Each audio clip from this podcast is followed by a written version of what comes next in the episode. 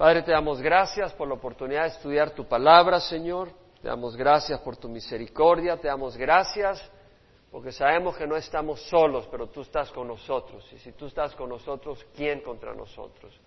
Te rogamos, Padre, que esta mañana tú nos hables, tú nos muestres tu voluntad, nos muestres tu luz, nos des fortaleza, nos des amor, nos hagas sentir tu amor y nos des amor para dar. Señor, que te manifiestes, que transformes, que nos hables, que nos hables, Señor, pero no solo que nos hables a nuestra mente, pero que tus palabras entren a nuestro corazón y penetren y hagan sanidad, Señor, y trabajen y nos marquen para bien. Señor, haz la obra, te lo rogamos en nombre de Cristo Jesús. Amén. Se pueden sentar. Estamos estudiando el Evangelio de San Mateo. Estamos en el capítulo 9. El domingo pasado llegamos hasta el versículo 17. Y vamos a cubrir siempre un poco un trasfondo eh, repetimos varias cosas, pero bueno, es bueno, memorizamos algunas cosas y son buenas memorizarlas. Entonces sabemos de que nuestro Señor iba por toda Galilea, enseñando en sus sinagogas y proclamando el Evangelio del Reino y sanando toda enfermedad y toda dolencia. Y Mateo nos enseña de que grandes multitudes le seguían de Galilea, de Decápolis, de Jerusalén, de Judea y del otro lado del río. Ahora sabemos que el Señor bueno, Mateo nos habla primero del Señor, nos presenta al Señor, después nos habla de su mensaje, de aquellas palabras que se conoce como el Sermón del Monte, donde el Señor habla de la actitud, de la motivación, así como también del tipo de actuar que realmente le agrada al Señor, no el actuar hipócrita que estaban exhibiendo muchos de los fariseos, pero está hablando de la importancia de, de una fe genuina y no simplemente externa. Y luego, después de todo eso, Mateo empieza a hablar del poder del Señor a través de sus milagros, cómo Dios estaba con Jesús y eh, estaba respaldando la obra del Señor Jesús. De hecho, la obra del Señor Jesús no era nada menos que la misma obra de Dios a través de él. Y leímos ya varios milagros. Eh, la secuencia de estos milagros que presenta Mateo no es en orden cronológico. Por ejemplo, la sanidad de la suegra de Pedro ocurre, bueno, sabemos que el Señor se ubicó en Capernaum, que está en la orilla noroccidental del mar de Galilea, porque cuando fue primero a Nazaret, ahí cuando enseñó el sábado en la sinagoga, estuvieron muy enojados los asistentes y lo, lo querían empujar contra, lo iban empujando hacia la parte más alta del monte y, de la ciudad y querer matarlo, porque el Señor lo reprendió y no aceptaron su reprensión. Entonces el Señor se fue de Nazaret y se ubicó en Capernaum, ya sabemos eso. Ahora, antes de salir de Capernaum a las otras ciudades, sabemos de que él sanó a la suegra de Pedro. Después salió, en la mañana siguiente la gente le decía, quédate, y las multitudes querían que se quedara en Capernaum, pero dijo, tengo que ir a otras ciudades y fue así como va en las ciudades recorriendo, sana al leproso, que es uno de los milagros que hemos cubierto. Pero luego el Señor en sus caminos, yendo y viniendo por toda Galilea, pasa a Capernaum y sana al paralítico, que fue el milagro que estudiamos el domingo pasado. Y luego llama a Mateo, escoge a Mateo que estaba haciendo ahí negocio en la mesa de los cobradores de impuestos. Posteriormente es que el Señor eh, continúa en su caminar por las distintas ciudades y, va al monte donde pasa la noche orando y en la mañana escoge a sus doce apóstoles dentro de todos sus discípulos, basado en lo que el, Padre le revela. Y, y, es ahí, después de eso, que el Señor habla con sus discípulos, les enseña, y está la multitud de discípulos, también como la muchedumbre de gente que le estaba buscando en lo que se conoce como el Sermón del Monte. Cuando el Señor regresa con sus discípulos a Capernaum, eh, es ahí donde viene el, centurión, eh, que viene a, pedirle que le sane a su criado que está enfermo, y es ahí donde sana al criado del centurión. Después de ese tiempo el Señor sigue y va y viene por las ciudades, es decir, Capernaum es el lugar a donde Él se ubica, pero no se queda ahí y va por otros lugares. Y en una de esas andadas va al mar de Galilea hacia el occidente, hacia el oriente. o sea, eh, pasa de la orilla noroccidental del mar de Galilea hacia el otro lado, hacia Gadara, y es ahí donde tiene la tormenta, eh, que ya hemos estudiado de eso, y luego tiene el encuentro con los gadarenos, los endemoniados, eh, performa la exorcización, muestra su poder sobre demonios, y luego cuando regresa, es ahí donde viene el evento que vamos a estudiar ahora, que es la de la sanidad de una mujer eh, con flujo de sangre, así como la resurrección de la hija de un principal de la sinagoga. Entonces vemos cómo está todo ubicado. Hay, hay, una lógica en todo eso. Mateo no sigue el orden cronológico. Yo les acabo de dar el orden cronológico. ¿Por qué? Porque nos recordamos que es una historia, es algo que ocurrió, son eventos, es como que estamos ahí y poder palpar eso que ha ocurrido. Ahora vemos en, Mateo, nos habla de lo siguiente, de estos dos milagros. Dice el versículo 18, mientras le decía estas cosas, aquí vino un oficial de la sinagoga. De nuevo, lo que viene acá realmente no está cronológicamente inmediato al llamamiento de Mateo, pero como he dicho, Mateo no se preocupa tanto por un orden cronológico.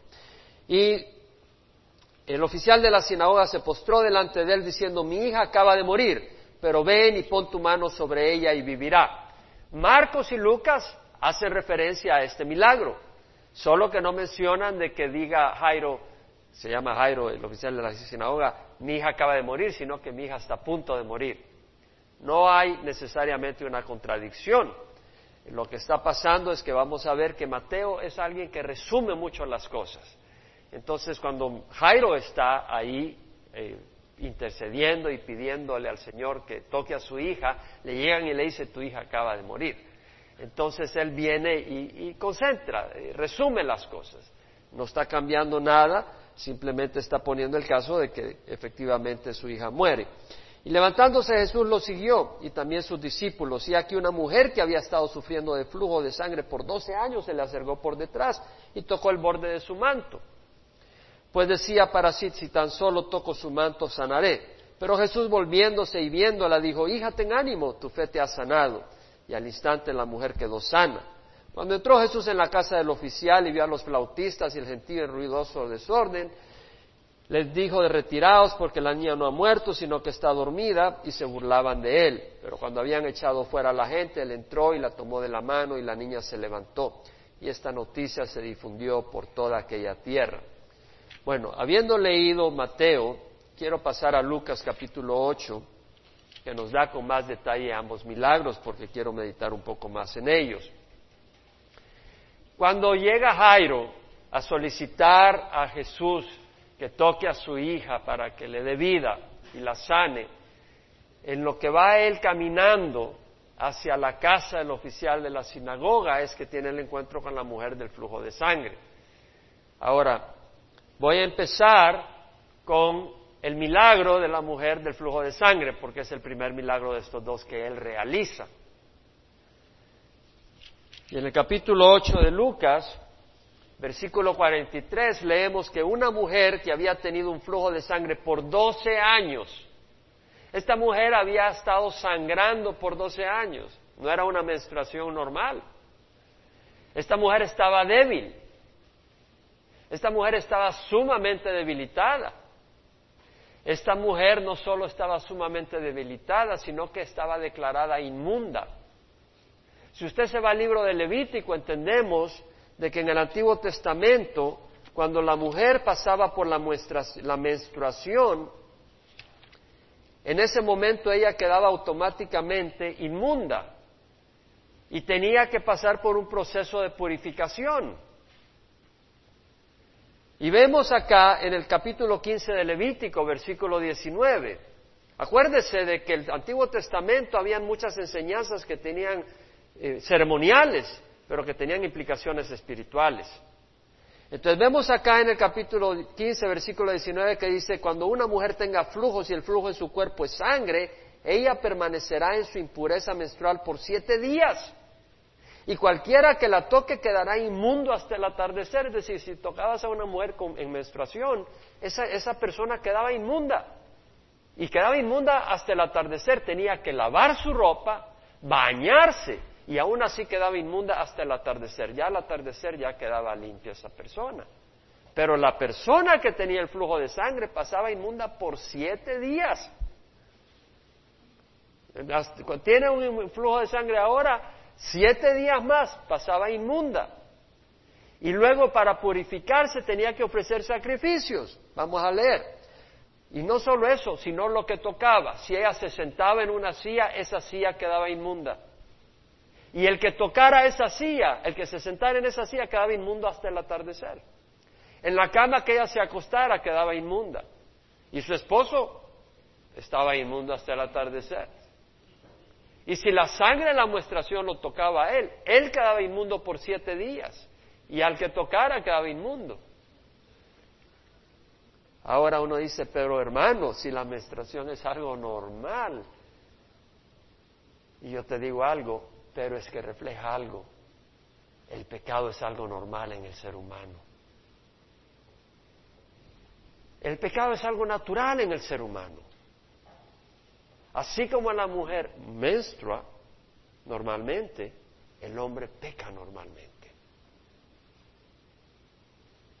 Y estamos inmundos. Y nuestro pecado toca a otras personas.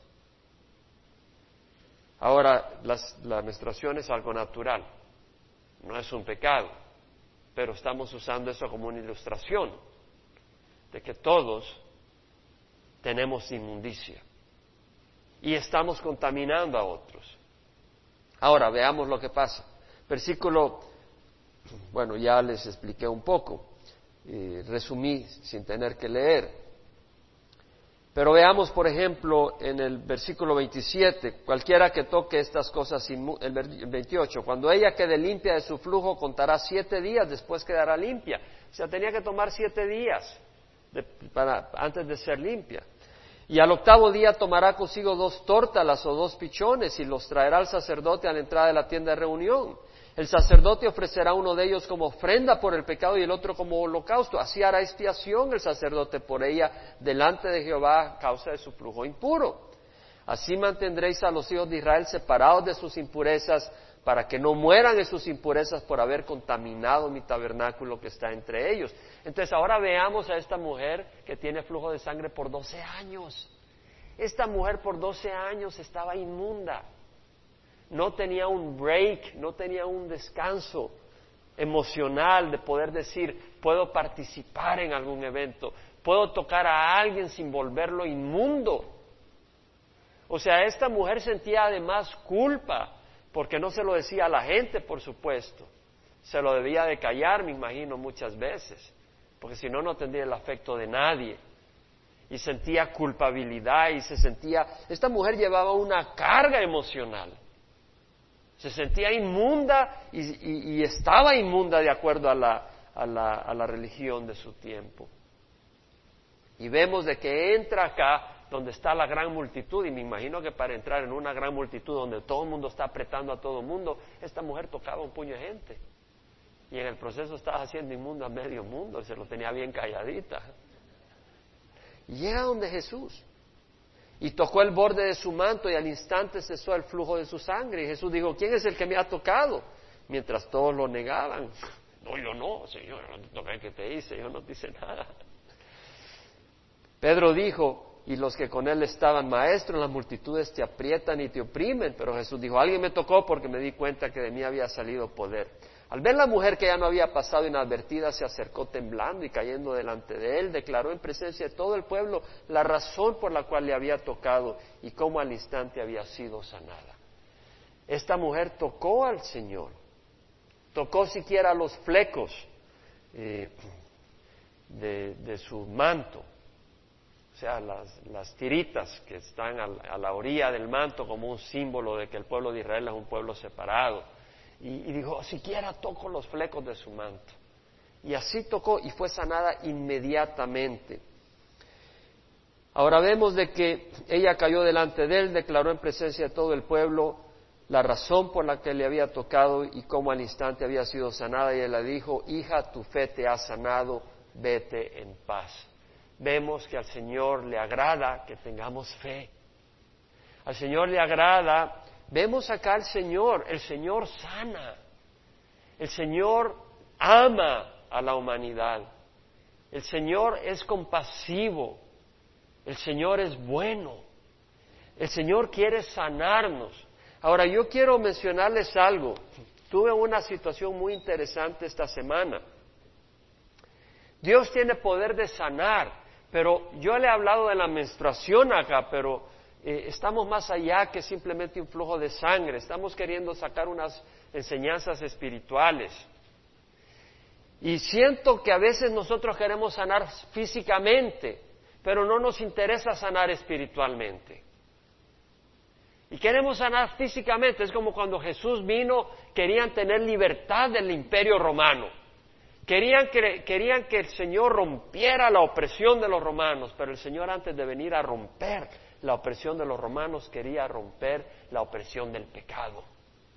Y por eso vino a morir en la cruz, porque más que liberarnos del poder de los romanos, a los judíos y luego nosotros del poder de un sistema o lo que sea, Él quiere liberarnos del poder del pecado que nos lleva al infierno y nos esclaviza. Ahora, todos nosotros somos pecadores, porque así como es natural la menstruación, es natural el pecado, es natural. ¿Cierto o no es cierto? Es natural. Usted no me diga de que usted tiene que hacer un esfuerzo para pecar. Oh, yo, yo tengo que hacer un gran esfuerzo para pecar, para poder pecar, porque si no, yo no peco. No, tenemos que hacer un gran esfuerzo para no pecar, porque es natural el pecar. Pero el Señor, así como tocó a esta mujer y la sanó, el Señor quiere sanarnos a nosotros. Él nos perdona, pero también quiere sanarnos. El Señor quiere librarnos de esas actitudes y de esas maneras que son pecadoras. Y nosotros queremos creer y debemos creer que el Señor quiere tocarnos y sanarnos de esas actitudes pecadoras. Pero esta mujer no hubiera sido sanada si ella hubiera estado acostumbrada a estar débil y sangrando todo el tiempo. Y nosotros no vamos a ser sanados por el Señor si no nos interesa estar fuertes, pero queremos seguir débiles en el pecado si queremos seguir débiles en el pecado y si estamos acostumbrados al pecado, no vamos a ser sanados. Tenemos que aborrecer la condición pecadora que nos aflige. Dios nos sana con el poder de la cruz. Dios nos perdona. Pero ¿verdad que hay pecado en nuestra manera de ser? ¿Hay algunas maneras que no le agradan al Señor? Las hay. No digo que tú a propósito te... Pro, pero es natural, son cosas que hay en nosotros. Bueno, yo te voy a contar una anécdota. La anécdota de las moscas. Prepárate. Pero no se trata de moscas, no quiero que salgan expertos en moscas, ¿verdad? En moscología. Es la anécdota de las moscas y entre paréntesis los pecados. Es real, me ocurrió, lo voy a compartir. Vi una mosca sobre la malla de la ventana en la cocina. Ahí estaba la mosquita. Me dije a mí misma, ha de estar preñada. ¿Saben lo que es estar preñada? Embarazada. Ha de estar preñada. Pero dije, ¿cómo no? Como que si fueras profeta. Y ya la dejé ahí a la pobre mosquita. En la mañana siguiente habían como diez moscas en esa ventana.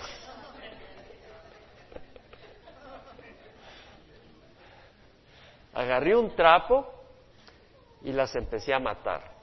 Maté a la mayoría. Tal vez se me escaparon dos o tres, pero no me preocupé, no es problema, ya maté la mayoría, dije. Al regresar en la noche, habían como 25.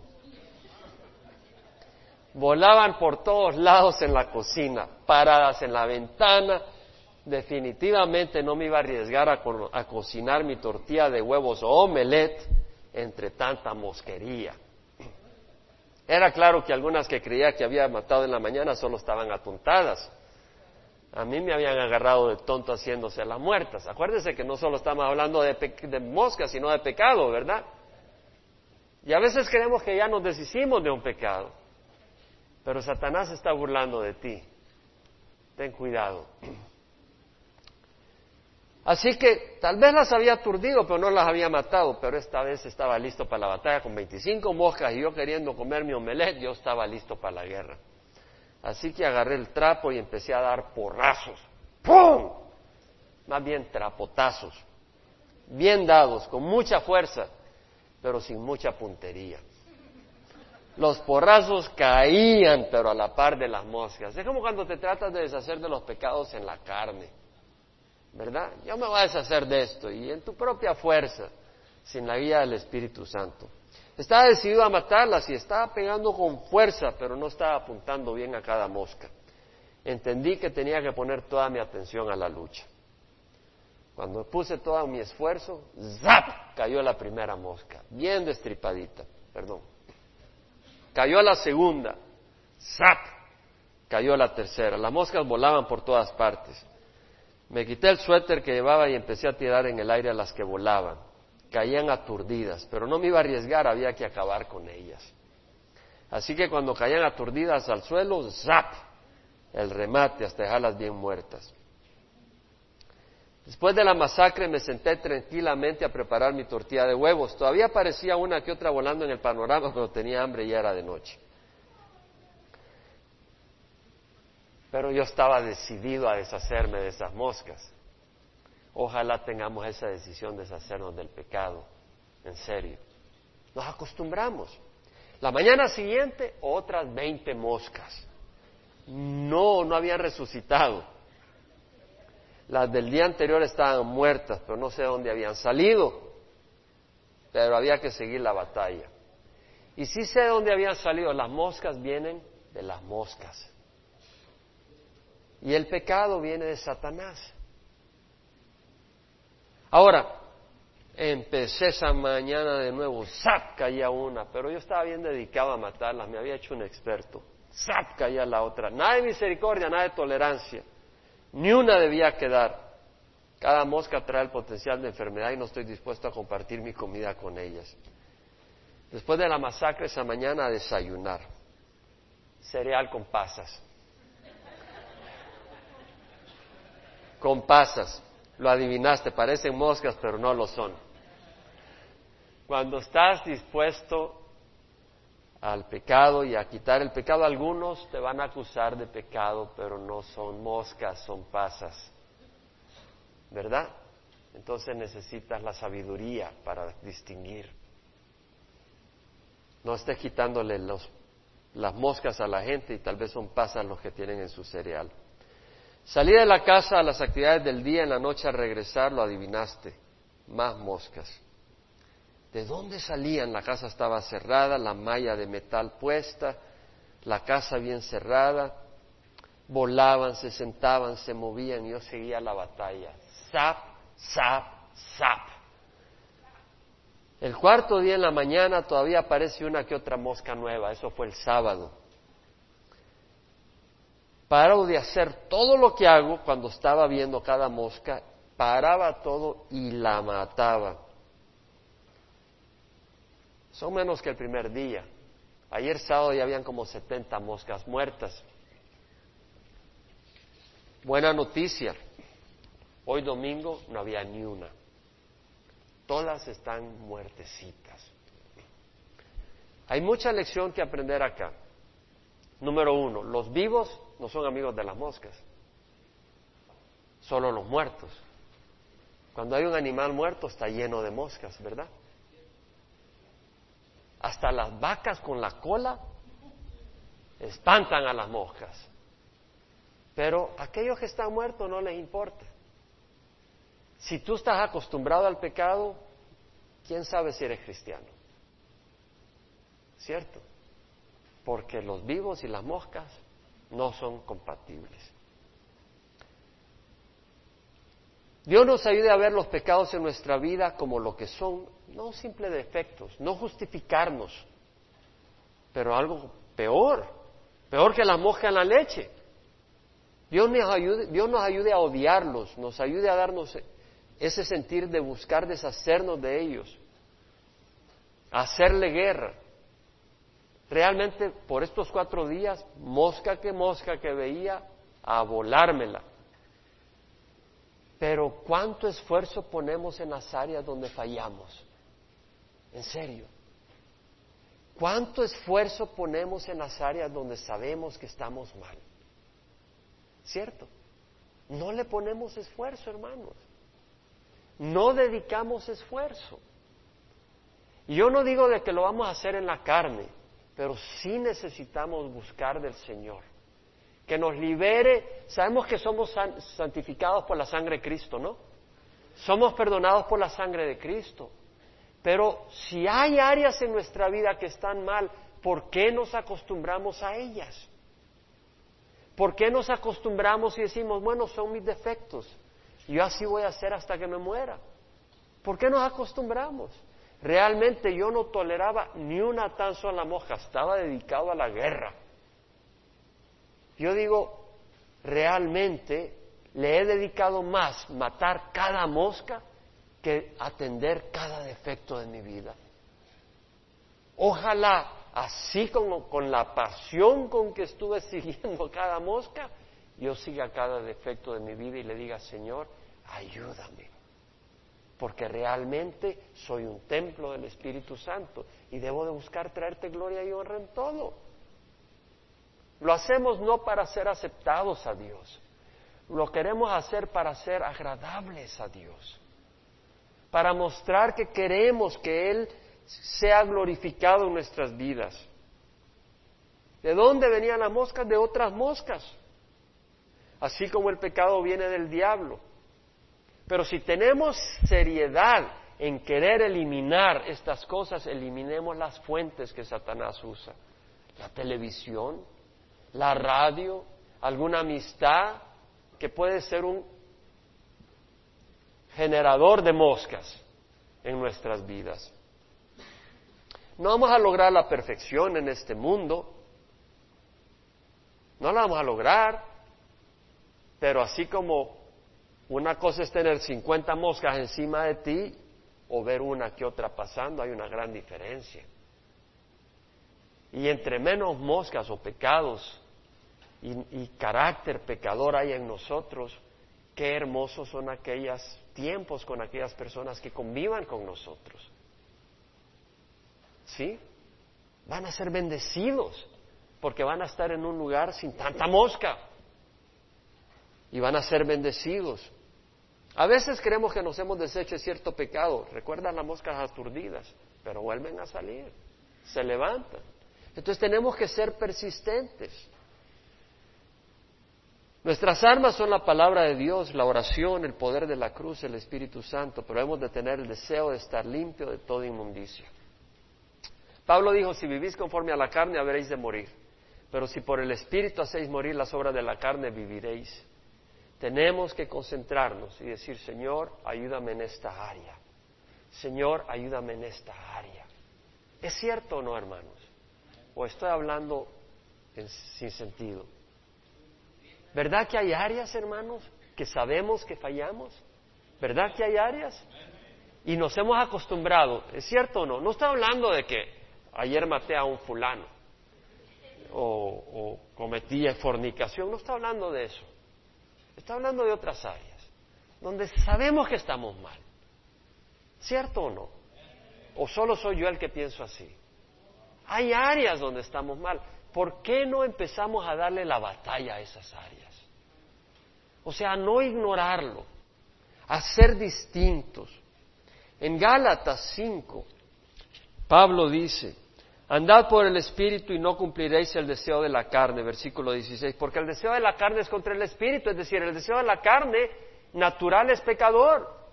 El deseo de la carne es contra el Espíritu y el del Espíritu es contra la carne, se oponen el uno al otro, de manera que no podéis hacer lo que deseáis.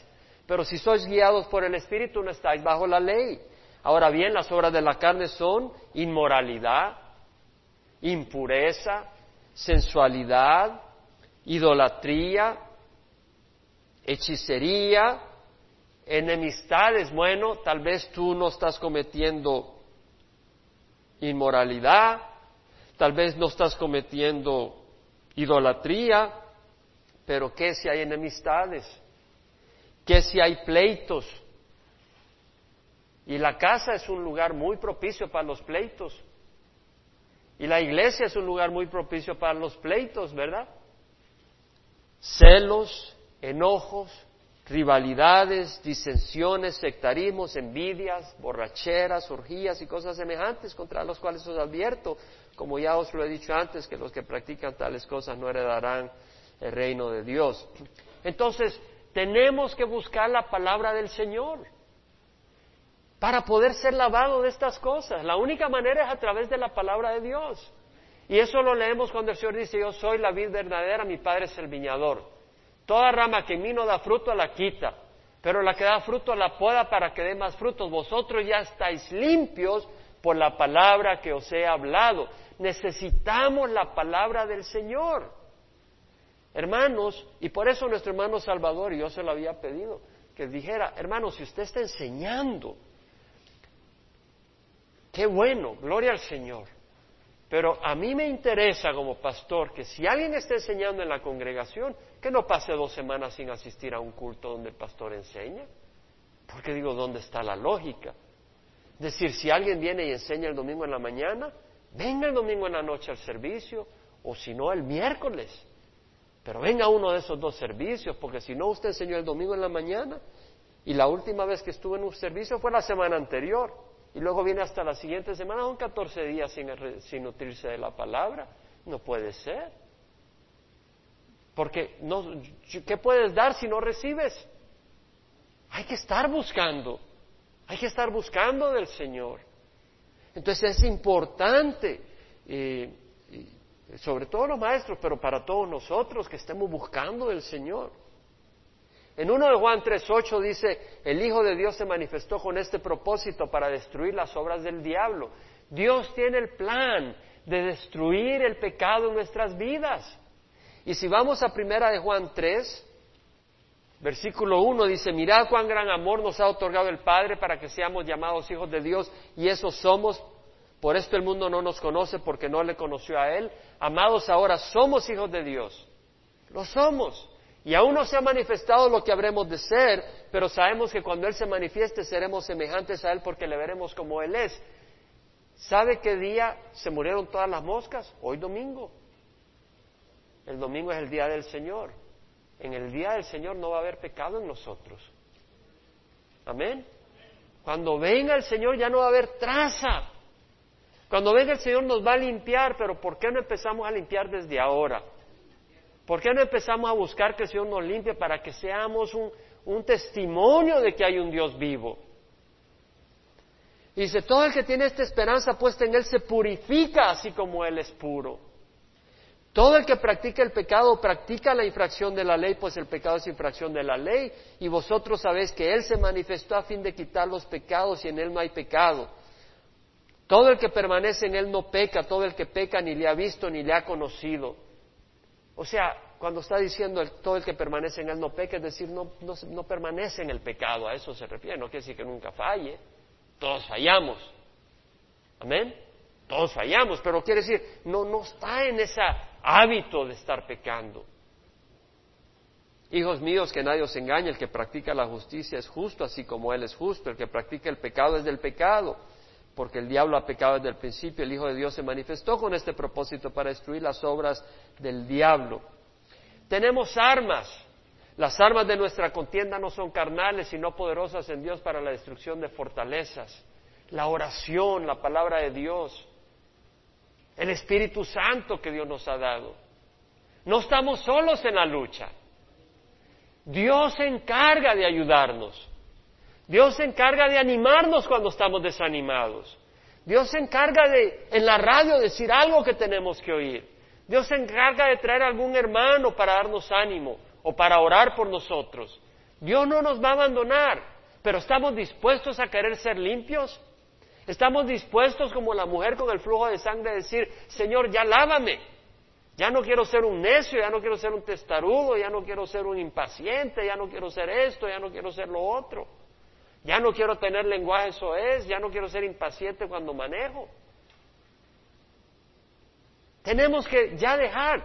Ya ahora que estoy manejando, ya me he dado cuenta que ya muchas veces digo que en el volante cuando se me atraviesa me enojo y ahora digo, ya no me puedo enojar.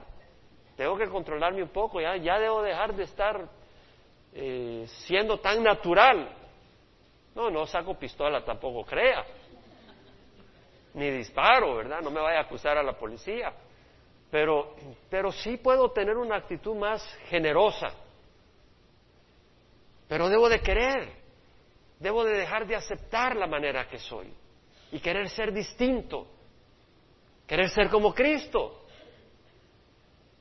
Eso es lo que debemos de querer ser. En primera de Pedro, y tenemos la ayuda. En primera de Pedro que hemos leído. Él mismo llevó nuestros pecados en su cuerpo sobre la cruz, a fin de que muramos al pecado y vivamos a la justicia, porque por sus heridas hemos sido sanados. Es decir, en esa cruz el Señor liberó el poder para quitar el poder de los tentáculos de Satanás sobre nuestras vidas. Él rompió el poder de los tentáculos de Satanás sobre nuestras vidas, pero al hacernos libres nosotros podemos escoger seguir en el lodo o caminar en limpieza. Tenemos que escoger y debemos de escoger caminar en rectitud. Que el Señor nos ayude a buscar caminar en rectitud. En Romanos 6:14 hemos leído ya 6:4 Hemos sido sepultados con Él por medio del bautismo para muerte, a fin de que como Cristo resucitó entre los muertos por la gloria del Padre, así también nosotros andemos en novedad de vida. Es decir, hemos de caminar en novedad de vida. Hemos sido sepultados con Él por medio del bautismo para muerte. En el bautismo fuimos identificados y nuestro cuerpo de pecado fue eh, teológicamente o sobrenaturalmente eh, representado con el de Cristo en la sepultura. Y así como el Señor fue resucitado por el poder del Espíritu, por el poder del Padre que lo resucitó, por la gloria de Dios, mostró su gloria resucitando a Jesús, Él va a mostrar su gloria haciéndonos caminar en novedad de vida. Él lo va a hacer. Entonces, no va a ser así como que trataba de matar a la mosca y estaba con mucha fuerza, casi rompía el trapo, pero no le pegaba a las moscas, ¿eh? porque no estaba con la guía, con, concentrado. Necesitamos el Espíritu Santo, necesitamos la oración, y el Señor lo va a hacer, pero concentrémonos. Es muy peligroso cuando decimos, Señor, perdona mis pecados. Qué fácil orar así. Mejor, Señor, muéstrame dónde te estoy fallando, muéstrame. Y pedirle al Señor que nos libere de esas áreas específicas para progresar en nuestra relación, en nuestra manera de ser. Bueno, suficiente moscas.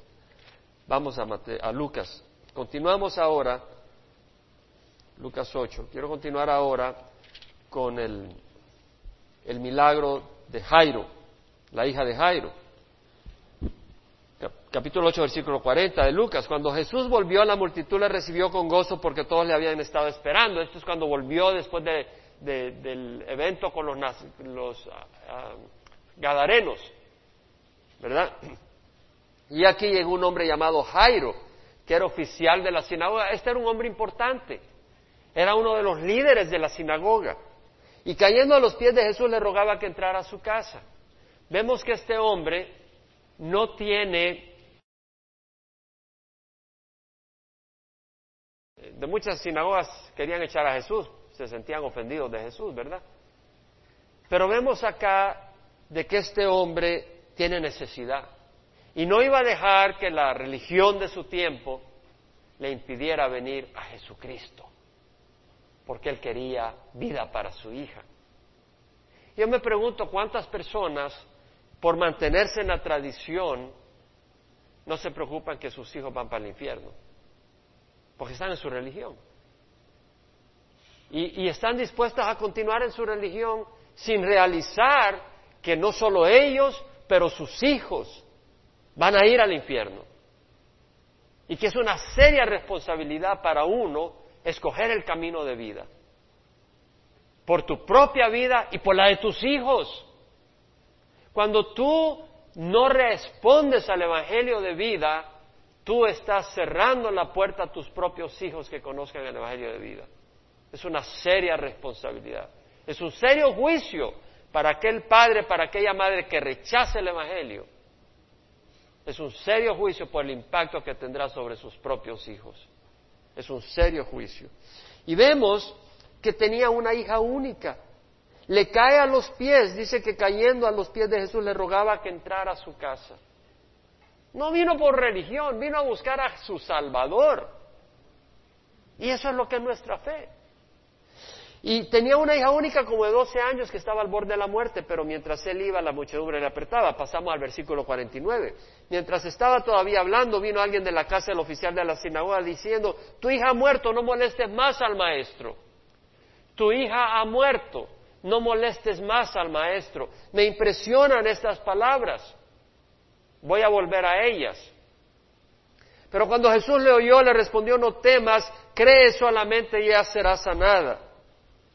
Cuando él llegó a la casa no permitió que nadie entrara con él, sino solo Pedro, Juan y Jacobo y el padre y la madre de la muchacha. Todos lo lloraban, la lloraban, se lamentaban, pero él dijo, no lloréis porque no ha muerto, sino que duerme. Sí, había muerto, pero el Señor estaba diciendo, su espíritu no ha muerto, está temporalmente el cuerpo, pero además yo la voy a resucitar, es lo que está dando a entender. Se burlaban de él, se estaban burlando de Jesucristo. No te sorprendas si se burlan de ti.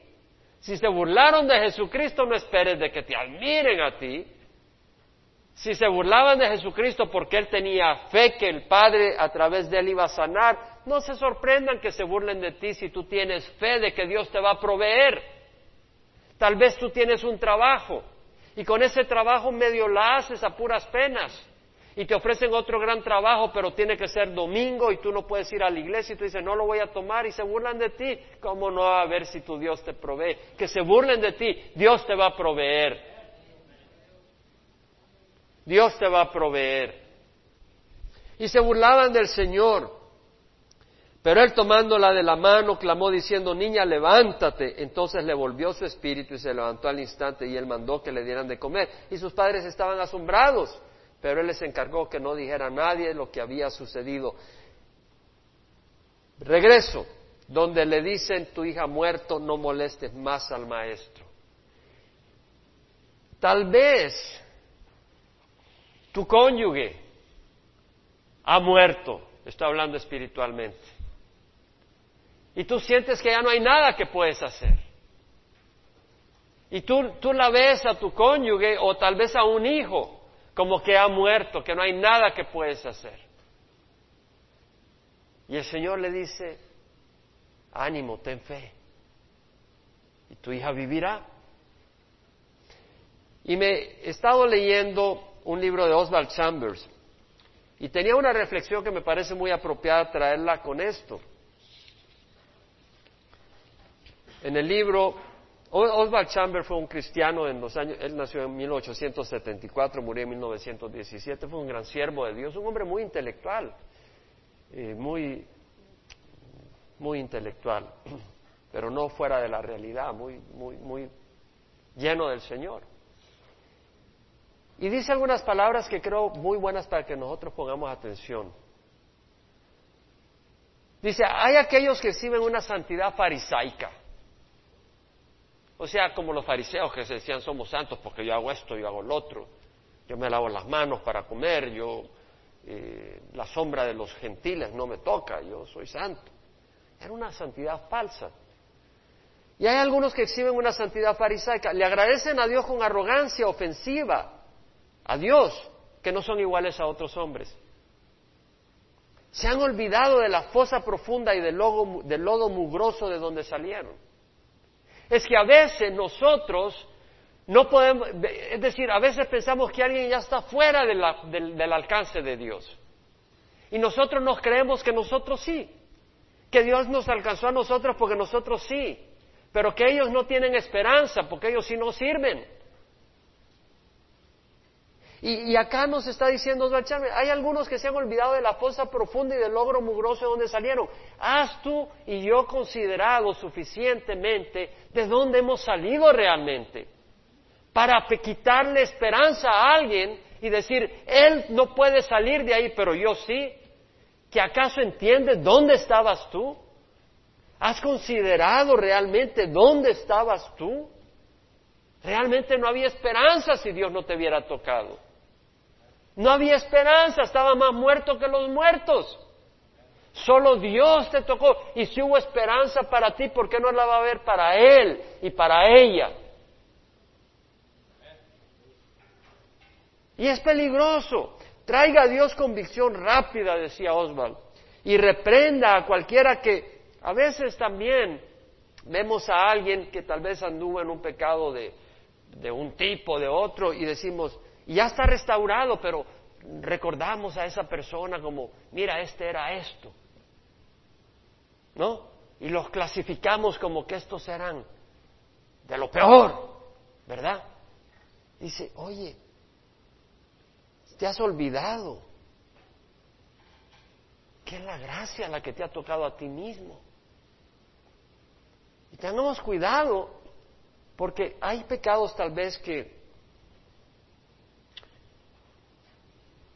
Bueno, dice Oswald, hay un, hay un pecado que ofende tremendamente a Dios y es algo muy estimado entre los hombres.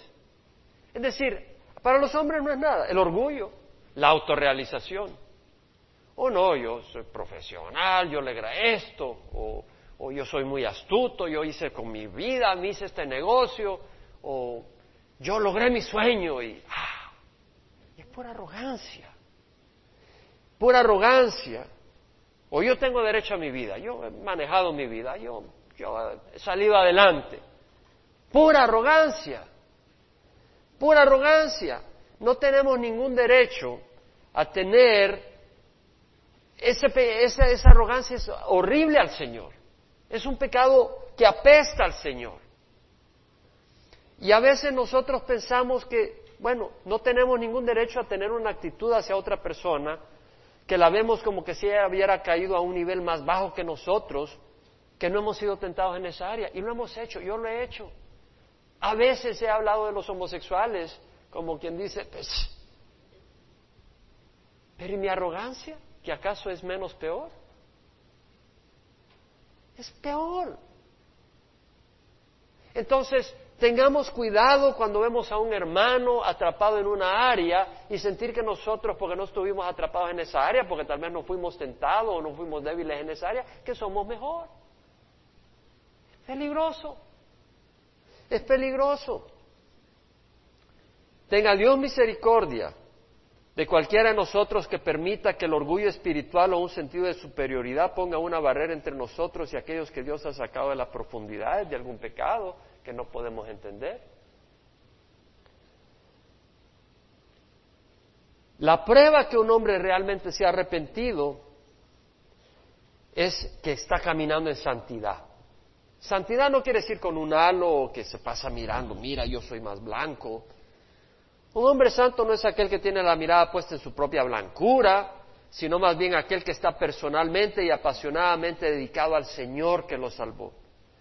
Aquel de quien el Espíritu Santo se encarga que no olvide que Dios lo ha hecho lo que es por su pura y soberana gracia. Recibe como una cariñosa caricia de Dios cuando te recuerda el pecado pasado.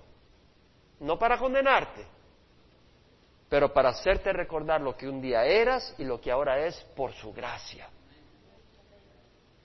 Pablo nunca se olvidó de dónde lo sacó Dios. Nunca. Y hermanos, yo tengo que confesar, a veces se me olvida dónde yo vengo. Yo cuando estaba leyendo hace unas tres noches a Oswald Chamber esto, dije, yo necesito pasar un fin de semana meditando en estas cosas. Meditando en estas cosas.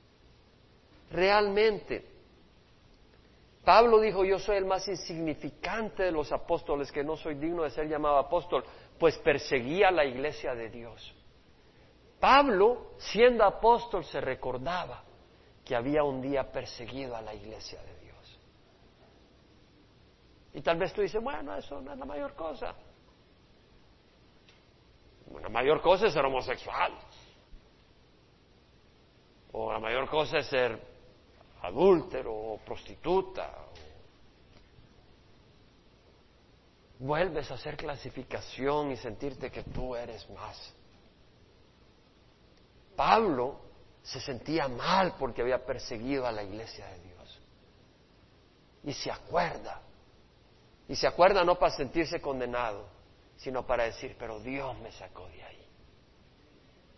Y tal vez nosotros hemos recibido al Señor, pero sentimos que, bueno, yo no era tan malo. Yo era de los buenos ahí. Hay otros que sí, que Dios los sacó de tal lugar, pero yo estaba bien. Pero Pablo se acordaba, pero por la gracia de Dios soy lo que soy. Y su gracia para conmigo no resultó en vana. En Efesios dice, a mí que soy menos que el más pequeño de todos los santos, se me concedió esta gracia, anunciar a los gentiles las inescrutables riquezas de Cristo. Pablo tenía una actitud sana sobre sí mismo. Y en primera de Timoteo 1, versículo 12 dice, doy gracias a Cristo Señor nuestro, Cristo Jesús Señor nuestro, que me ha fortalecido porque me tuvo por fiel poniéndome en el ministerio. Aun habiendo sido yo antes blasfemo, perseguidor y agresor, sin embargo se me mostró misericordia porque lo hice por ignorancia. Pablo dice, yo era blasfemo, yo era perseguidor, yo era agresor. Pero la gracia de nuestro Señor fue más que abundante con la fe y el amor que se hay en Cristo Jesús. Palabra fiel y digna de ser aceptada por todos. Cristo Jesús vino al mundo para salvar a los pecadores, entre los cuales yo soy el primero. Pablo no está aquí hablando por hablar. ¿Usted cree que Pablo escribía por escribir? Pablo realmente creía que él era de los más pecadores. No porque estaba pecando en ese momento, pero él decía, yo soy un pecador. Y si ahora no estoy pecando, es la gracia de Dios. Es un peligro. Sin embargo, por esto hay misericordia, para que en mí, como el primero Jesucristo, demostrara toda su paciencia, como para un ejemplo para los que habían de creer en Él para vida eterna. Es decir, Pablo está diciendo, yo blasfemé, yo perseguí, yo asesiné, y tal vez ante ti ese no es una gran cosa, peores cosas hay, pero porque tiene los ojos ciegos. Pero Pablo veía todo ese pecado y dice, pero el Señor al final me rescató. Y me tuvo paciencia, no, no me hizo zap como yo le hacía a las moscas, me tuvo paciencia por años. Hay muchos que ven y están en la universidad, pero dicen, no, venimos del mono. ¿Por qué? Porque quieren rechazar la autoridad de Jesús en ellos. Quieren rechazar la dirección de Dios en sus vidas. Pero vemos acá que estos ciegos venían, Señor, Hijo de David, ten misericordia de nosotros. Y después de haber entrado en la casa se acercaron a él los ciegos y Jesús les dijo, ¿creéis que puedo hacer esto? Ellos le respondieron, sí, Señor. Entonces les tocó los ojos diciendo, si hagas en vosotros según vuestra fe. Nuestro Señor es bueno. Nuestro Señor tocó a la mujer con el flujo de sangre. Nuestro Señor tocó al leproso. Nuestro Señor sanó al siervo eh, enfermo del, del, centurión. Nuestro Señor perdonó los pecados del paralítico. Nuestro Señor sanó al paralítico.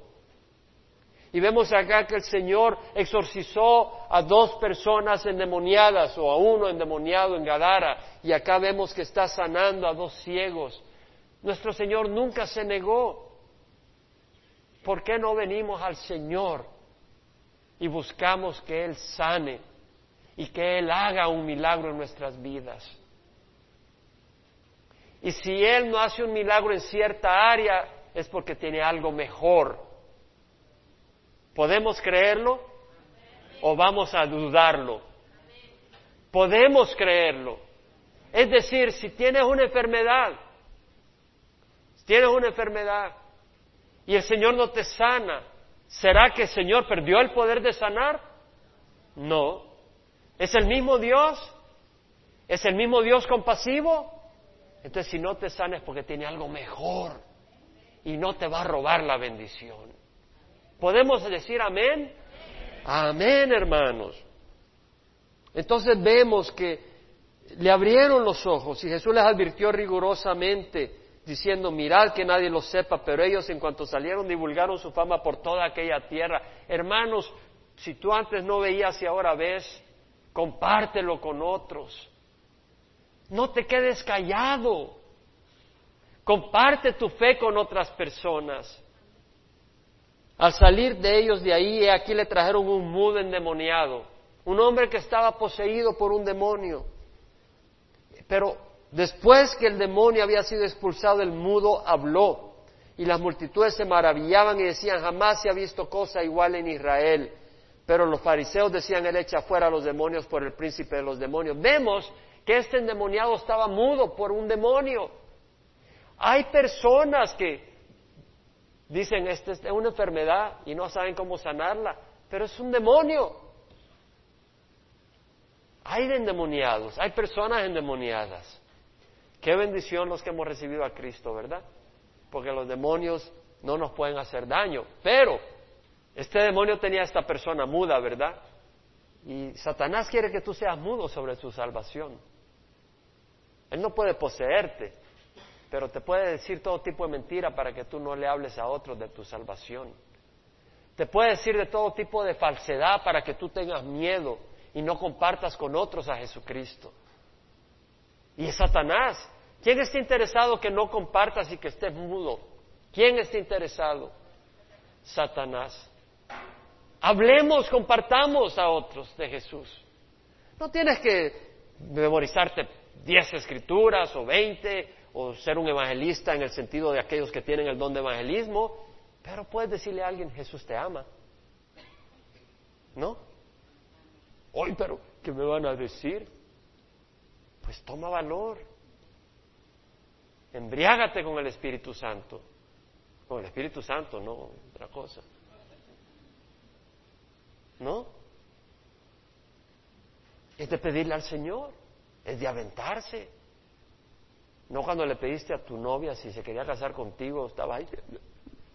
Llegaste ahí con nervios a ver si te aceptaba. ¿Y por qué no le pides al Señor valor para hacer lo que debes de hacer? Compartir con otros a Jesús. Podemos hacerlo. Se están yendo al infierno.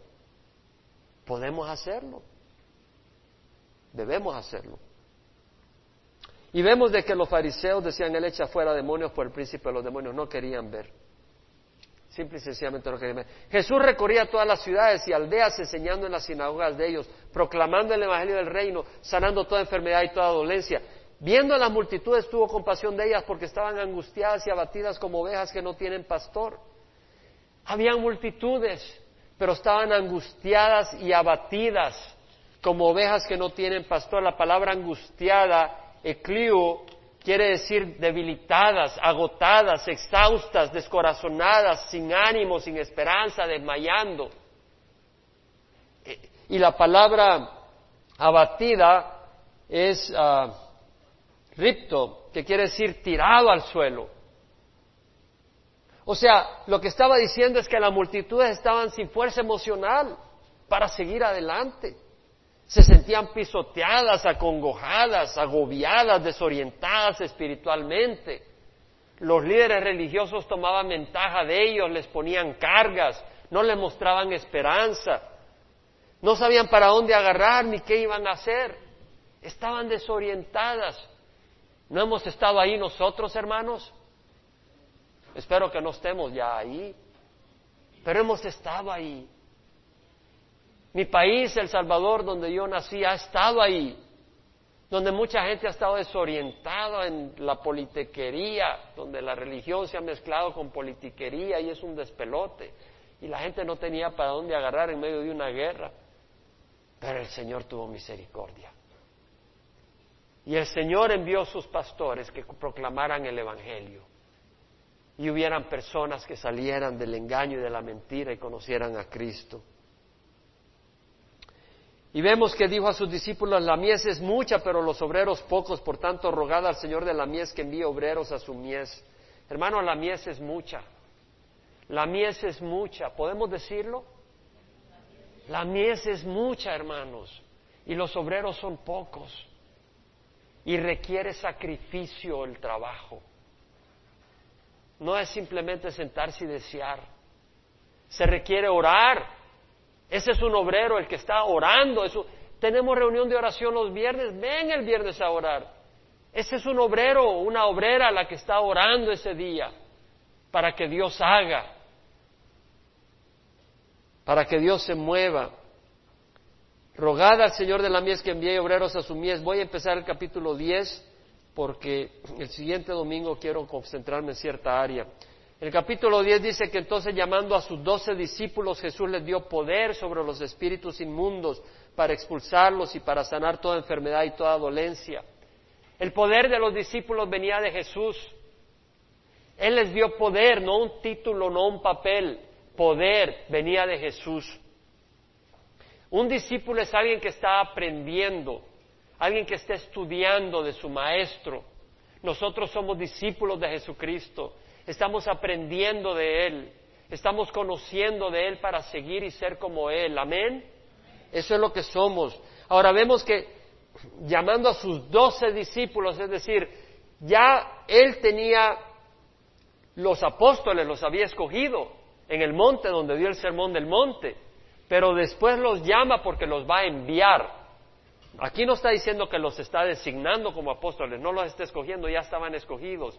Aquí los llama porque los va a enviar de dos en dos. ¿Entendemos? Entonces vemos de que los nombres de los doce apóstoles son estos, Simón llamado Pedro y Andrés su hermano, Jacob el hijo de Zebedeo y Juan su hermano, Felipe y Bartolomé. Vemos que los va dando de dos en dos porque Marcos dice que los envió de dos en dos. Entonces vemos que los está acoplando de dos en dos. Felipe y Bartolomé, Tomás y Mateo, el recaudador de impuestos. Vemos que Mateo mismo recuerda que él era el recaudador de impuestos. Él nunca olvidó quién había sido. No debemos olvidar quiénes eh, habíamos sido. Y tengamos cuidado de que si tal vez vivíamos una vida más o menos moral, no creamos que éramos algo. Porque si abrimos bien los ojos vamos a darnos cuenta de lo que realmente éramos. El hijo del Alfeo, Jacobo, el hijo del Alfeo, y Tadeo. Este Tadeo se llama Judas también, pero no Judas Iscariote. Simón el cananita. Eh, Lucas lo menciona como el celote.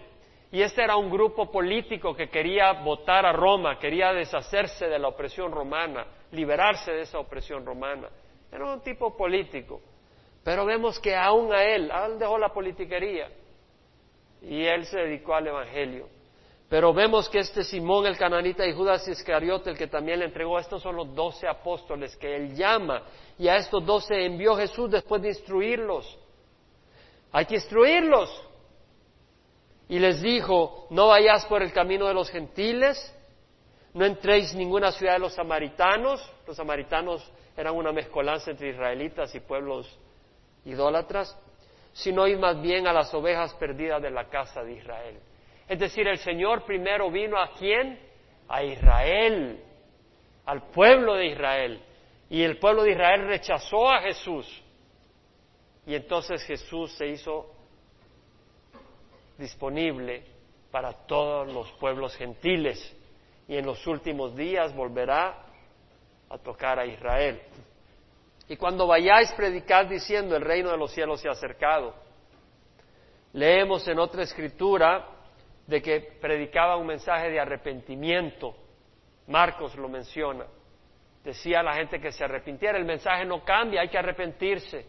Y que untando a la gente con aceite sanaba muchos de todas las enfermedades. Entonces también habla de la unción con aceite. No es un requisito, pero fue una práctica y Santiago lo menciona también. el poder no está en el aceite, sino en el Señor. Y luego les dice, sanad enfermos, resucitad muertos, limpiad leprosos, expulsad demonios. De gracia recibiste, dad de gracia. De gracia quiere decir gratis. Entonces, hermanos, si vas a... recuerdo en una ocasión me invitaron a pastorear, a, predicar a un lugar. Y la hermana que no conocía eh, me dice, hermano, ¿cuánto es lo que cobra? ¿Qué le digo? Se equivocó de persona. Usted me está invitando a predicar. Yo no cobro. El Evangelio no se vende. Oye, hermano, fíjese que el pastor que estábamos invitando la vez pasada nos preguntó que cuándo cobrábamos y cuánto pagábamos y no le pareció. Así como lo oye. Y eso mucho en todas estas áreas, en las iglesias hispanas.